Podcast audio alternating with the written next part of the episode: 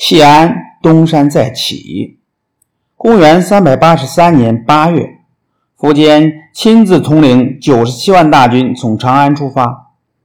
一时间，大路上烟尘滚滚，步兵、骑兵，再加上车辆、马匹折重，队伍浩浩荡荡，绵延千里。一个月后，苻坚的主力到达项城。与此同时，益州的水军也沿江顺流东下，黄河北边来的人马也到了彭城。前秦的军队从东到西。拉开战线，水陆并进，直扑江南。消息传到建康，晋孝武帝和京城的文武百官都乱了手脚。晋朝军民都不愿让江南陷落在前秦的手里，大家都盼望宰相谢安拿出对敌策略。谢安是陈郡阳夏人，士族出身，年轻的时候与王羲之关系十分要好。经常在会稽东山游山玩水，吟诗作赋。他在当时的士大夫阶层中很有名望，大家都认为他是个非常有才干的人。但是呢，他宁愿在东山隐居，也不愿出来做官。到了四十多岁的时候，谢安才重新出来做官。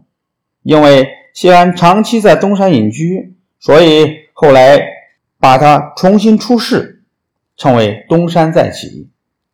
前秦强大起来以后，经常骚扰东晋北面的边境。为此，谢安把自己的侄儿谢玄推荐给了孝武帝。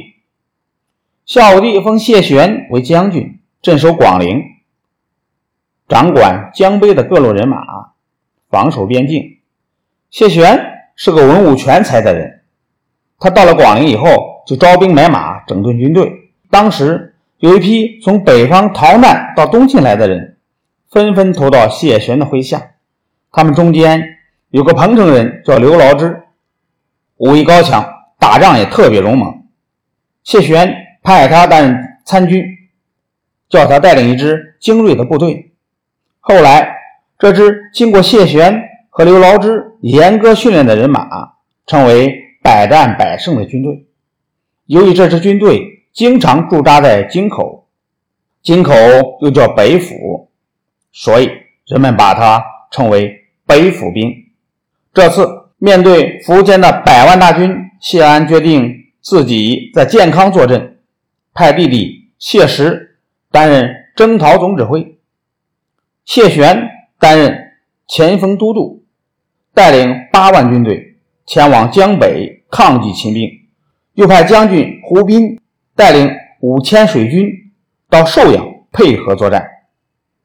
谢玄手下虽然有荣蒙的北府兵，但是前秦的兵力比东晋大十倍，敌我兵力对比悬殊。谢玄的心里啊，到底是有点紧张。出发之前，谢玄特地到谢安家里去告别，想让谢安给他出出主意。哪知道谢安就像没事一样，连句嘱咐的话都没有。等了老半天，谢安还是不开枪。谢玄回到家里，心里总有点忐忑不安。隔了一天，又请他的朋友张玄到谢安的家里去，托他向谢安探问一下。谢安一见张玄，也不跟他谈什么军事，马上邀请他到自己建在山里的一座别墅里去下棋。整整玩了一天，张玄什么也没有探听到。到了晚上，谢安。把谢石、谢玄等将领召集到家里来，把每个人的任务一件件、一桩桩的都清清楚楚的交代了一遍。大家看到谢安这样镇定自若，也增强了信心，都神情振奋的回军营去。那时候，在荆州镇守的桓冲听到形势危急，专门派出三千名精兵到建康来保卫京城。谢安对派来的将士们说：“这里已经安排好了，你们都回去加强西面的防守吧。”回到荆州的将士向桓冲复命。